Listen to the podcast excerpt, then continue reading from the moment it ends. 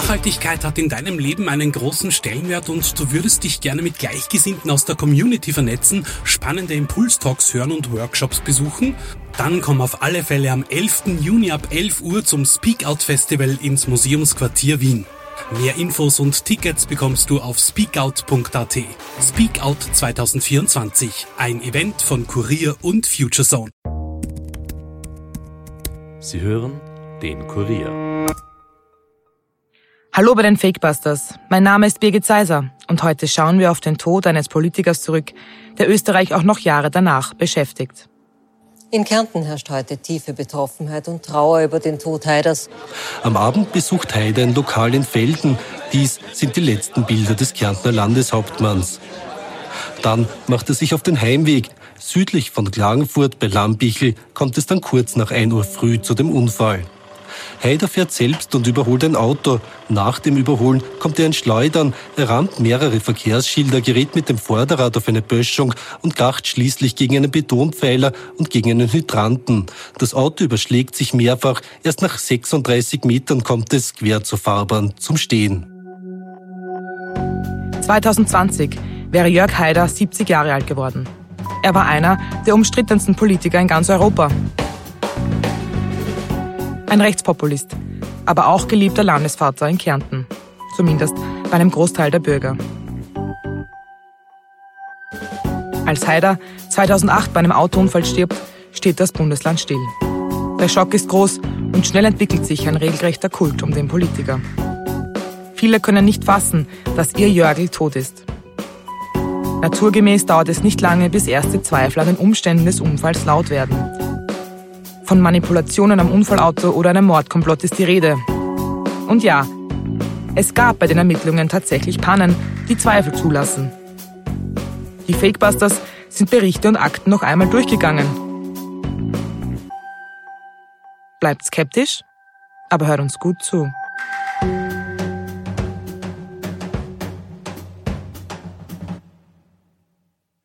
Ich sag, die Sonne ist in Kärnten vom Himmel gefallen. Es ist einfach schwer zu fassen, was heute Nacht passiert ist. Und ich habe einen großen Freund verloren und Kärnten hat einen großartigen Menschen und den großartigsten Landeshauptmann verloren. Ja, ich persönlich werde ihn wahnsinnig vermissen. Er war mein Lebensmensch, er war mein bester Freund. Und ich sage einfach, danke Jörg, wo immer du jetzt auch bist.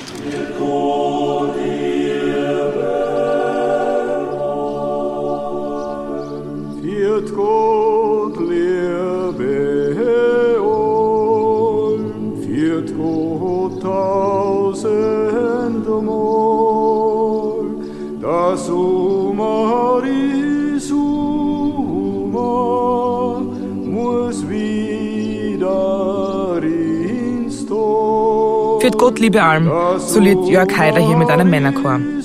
Das Lied wurde nach seinem Tod 2008 veröffentlicht und klingt wie ein Abschied des Landeshauptmanns an sein Kärnten. Dort sitzt der Schock am 11. Oktober tief, als die Bevölkerung von seinem Tod erfährt. Das hört man auch in den Interviews, die sein Sprecher Stefan Petzner und sein Nachfolger Gerhard Dörfler am Tag danach geben. An diesem 11. Oktober war Haider in den frühen Morgenstunden alleine mit dem Auto unterwegs und hatte die Kontrolle darüber verloren. Erst nach dem Unfall sofort tot. Die Versionen, wie es dazu gekommen sein kann und was Haider an diesem Tag zuvor gemacht hatte, gehen aber auseinander.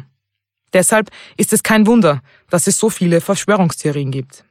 Der Tod des Politikers passierte ausgerechnet an einem seiner wichtigsten Tage im Jahr, dem Kärntner Landesfeiertag. Dass Haider an diesem Datum von Termin zu Termin eilt, ist nicht verwunderlich. Doch so sollen die Tage des Jörg Haider eigentlich immer ausgesehen haben.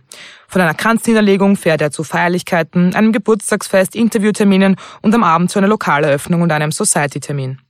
Müde hätte er ausgesehen, attestieren ihm später viele Beobachter. Das ist auch kein Wunder, denn hinter ihm lag eine anstrengende, wenn zugleich auch erfolgreiche Nationalratswahl. Ich bitte euch daher, euch daher, am kommenden Sonntag um euer Vertrauen. Wir werden dann fest uns anstrengen, dass ihr zufrieden seid mit uns. Und vorerst bedanke ich einmal, dass ihr so zahlreich hier erschienen seid und tut das noch weiter verbreiten, damit auch die, die noch unsicher sind, für uns stimmen werden. Dann wird es ein riesiger Erfolg werden. Alles Gute. Hier hört man Haider bei einer seiner letzten Reden im Wahlkampf 2008. Nachdem er die FPÖ verlassen oder gar gesprengt und das Bündnis Zukunft Österreich gegründet hatte, führte er es erneut mit über 10 Prozent der Stimmen ins Parlament. Seine rechtspopulistische Strahlkraft hatte das Ergebnis der Partei fast verdreifacht. Die Leute hätten ihn an seinem Todestag auf den Straßen zugerufen und beglückwünscht, erzählen Weggefährten aus seiner Partei. Trotz der Erschöpfung ist Haider beseelt. So eine Stimmung habe er noch nie erlebt, soll er gesagt haben. Eigentlich brachte ihn sein Chauffeur nach den Terminen nach Hause nach Klagenfurt. Es war ein verlängertes Familienwochenende in seinem Haus im Kärntner Bärental geplant. Völlig überraschend taucht Haider aber am Abend im nahegelegenen Felden auf, bei einer offiziellen Feier eines Society-Portals. Zu diesem Zeitpunkt dürfte er selbst hinterm Steuer seines VW Feten gesessen sein. Wie immer ist Haider dort mit vielen Menschen im Gespräch, man ist mit dem Landeshauptmann per Du. Auch Haiders Sprecher, Stefan Petzner, ist bei dem Event. Ein Detail, das zunächst unwichtig erscheint, bekommt später eine andere Bedeutung. Einige Gäste wollen Haider und Petzner bei einem Streitgespräch beobachtet haben. Petzner steigt daraufhin ins Auto, zu Haider, nach etwa 100 Metern aber wieder aus. Petzner selbst meint, er habe sich nur verabschiedet. Als ihn Haider kurze Zeit später anruft, will dieser gehört haben, dass sein Chef im Auto sitzt und endlich Richtung seiner Familie ins Bärental fährt. Haider sei wie immer nüchtern gewesen. Er war nicht als Trinker bekannt, sondern eher als Asket. Bei seiner Familie soll er an diesem Abend aber nicht mehr ankommen.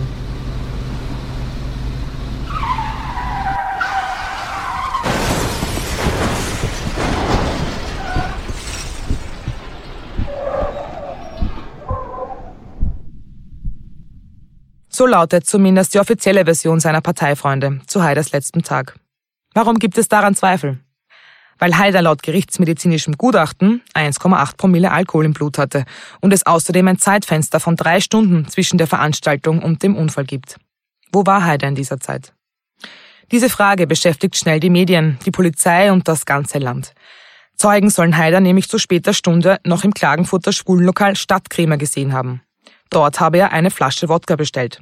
Ausgerechnet der Landesvater, der dafür bekannt war, nie zu tief ins Glas zu schauen. Für viele Boulevardmedien und Haider-Kritiker ein gefundenes Fressen. Sofort beginnt die Presse über Haiders Sexualität zu spekulieren. Haider habe über seine Vorlieben aufgrund seiner Position, seinen rechten Ansichten und als Mitglied einer schlagenden Burschenschaft einfach nicht sprechen können. Das BZÖ erklärt Haiders Anwesenheit damit, dass er noch zu einem Geburtstagsfest nachgekommen sei das die Partygesellschaft eben kurzerhand in dieses Schwulenlokal verlegt hatte.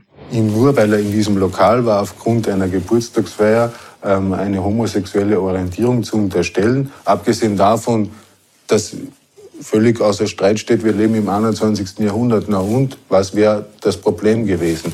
Nur es war nicht so und es ist vor allem von Medien als Vorwurf gebracht worden. Das sagte Stefan Petzner in einem Interview mit dem ORF. Jörg Haiders Ehefrau verhinderte später mittels Unterlassungsklagen, dass über die Sexualität des Familienvaters gesprochen wird. Weswegen wir das hier auch nicht machen wollen. Und einmal hat hier Stefan Petzner sogar recht. Egal was, es hätte zu unserer Zeit kein Problem darstellen sollen. Bei der Analyse von Jörg Haiders Tod gibt es außerdem weitaus kontroversere Fragen als diese. Zum Beispiel die Frage nach den Ermittlungen. Bei denen soll nämlich einiges schiefgelaufen sein. Nachhaltigkeit hat in deinem Leben einen großen Stellenwert und du würdest dich gerne mit Gleichgesinnten aus der Community vernetzen, spannende Impulstalks hören und Workshops besuchen? Dann komm auf alle Fälle am 11. Juni ab 11 Uhr zum Speak Out Festival ins Museumsquartier Wien. Mehr Infos und Tickets bekommst du auf speakout.at. Speak Out 2024, ein Event von Kurier und Future Zone. Jörg Haiders Leichnam wird gleich nach dem Unfall in die Gerichtsmedizin Graz in der Steiermark überstellt und obduziert. Viele denken, dass er vielleicht betäubt wurde. Das kann die Gerichtsmedizin aber nicht bestätigen. Österreich 1 12 Uhr.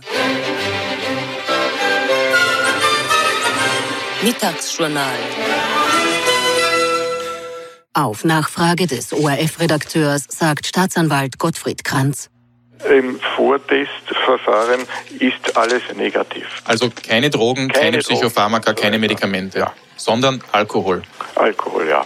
Für uns ist der Fall abgeschlossen. Es gibt kein Fremdverschulden, es ist kein Drittbeteiligter und daher sind die Akten äh, mehr oder weniger geschlossen. Es werden nur mehr die schriftlichen Auswertungen noch abgewartet, aber grundsätzlich ist äh, der Fall für uns erledigt. Was genau in den letzten Stunden Haiders geschehen ist, wird daher weder von der Staatsanwaltschaft noch von der Polizei exakt untersucht werden. 1,8 Promille Blutalkoholwert werden bei der Obduktion festgestellt. Haiders Familie zweifelt daran und lässt die Proben erneut in Innsbruck und München untersuchen. Mit einem überraschenden Ergebnis. Im Magen wurde nämlich fast kein Alkohol gemessen. Mediziner streiten über das Ergebnis. Manche sagen, das sei aufgrund der Abfolge der Ereignisse an diesem Abend gar nicht möglich. Eine erneute Untersuchung der Proben ist ebenfalls nicht möglich, denn sie existieren nicht mehr, worüber sich Haiders Nachfolger in der FPÖ, HC Strache, mokierte. Die Familie hätte 2018 versucht, an die Proben zu kommen, die seien aber vernichtet worden. Das stimmt auch. Tatsächlich ist das aber ein normales Prozedere. Eigentlich müssen Proben nur zwei Jahre lang verwahrt werden. Und das ist auch passiert. Eine weitere Frage, die sich Skeptiker immer wieder stellen, ist, warum der Obduktionsbericht Haiders nicht zugänglich ist und warum die Tatortgruppe angeblich schon vor dem Notarzt am Unfallort war. Diese Thesen legen für Verschwörungstheoretiker die Annahme nahe, dass einige Mächtige schon vor dem Tod des Landeshauptmanns wussten, was passieren wird und nun versuchen, die wirklichen Fakten unter Verschluss zu halten. Wer diese Mächtigen sind? Nun ja, die üblichen Verdächtigen. Die Freimaurer, der israelische Geheimdienst Mossad oder auch die CIA. Das Motiv soll der Wiedereinzug Haiders ins österreichische Parlament gewesen sein. Dass die österreichische Politik allerdings solche großen Auswirkungen auf das Weltgeschehen hat, um für diese Organisationen einen Mord zu rechtfertigen, muss doch stark bezweifelt werden. Dennoch ist der Mythos rund um Jörg Haider ungebrochen. Auch zwölf Jahre nach seinem Tod ist er in Kärnten immer noch beliebt und präsent. Warum ist das so? Und warum wollen die skeptischen Stimmen, die an einen Mordkomplott oder Vertuschung glauben, nicht verstummen? Die Fakebusters haben bei einer Frau nachgefragt, die damals quasi live dabei war. Kurierreporterin Elisabeth Holzer berichtete vom tödlichen Unfall. Hallo Elisabeth. Hallo Birgit. Wie hast du diesen 11. Oktober 2008 erlebt? Was waren deine ersten Eindrücke?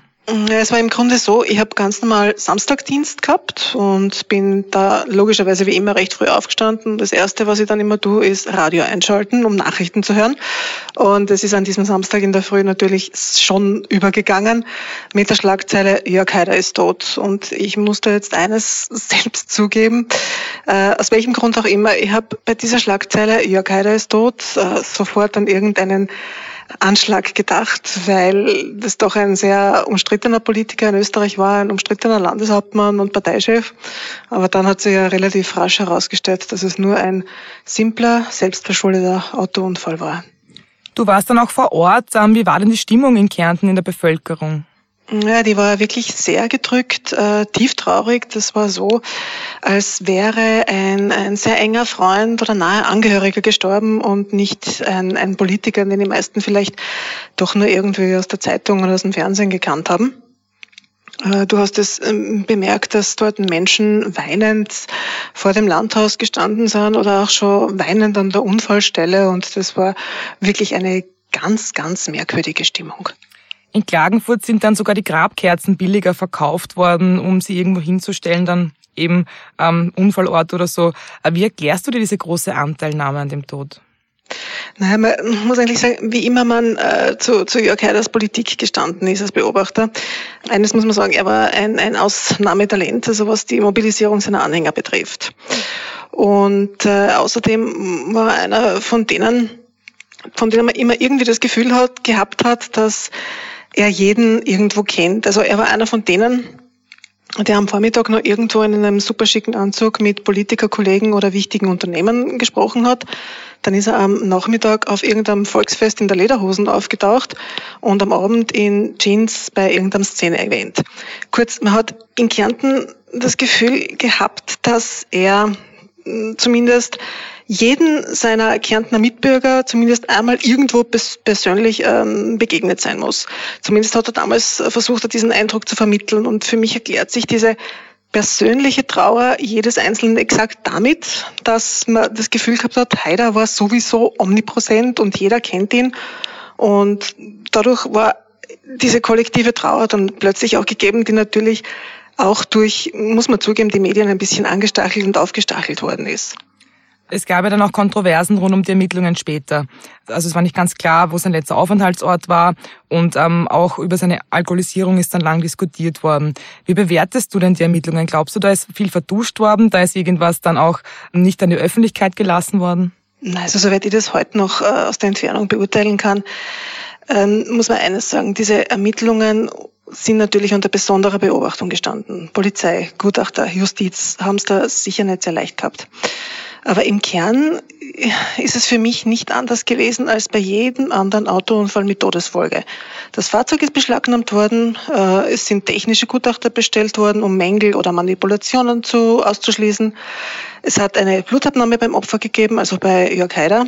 Damit ist eben der Blutalkoholgehalt festgestellt worden. Und wäre der tote Lenker nicht Haider gewesen, äh, wäre dieser ja zugegeben tragische Todesfall bestimmt nach einem Tag abgeschlossen worden. Nach dem leider traurigen Motto wieder Alkoholenker mehr, der einfach viel zu schnell mit dem Auto unterwegs gewesen ist. Und davon gibt es ja wirklich genug.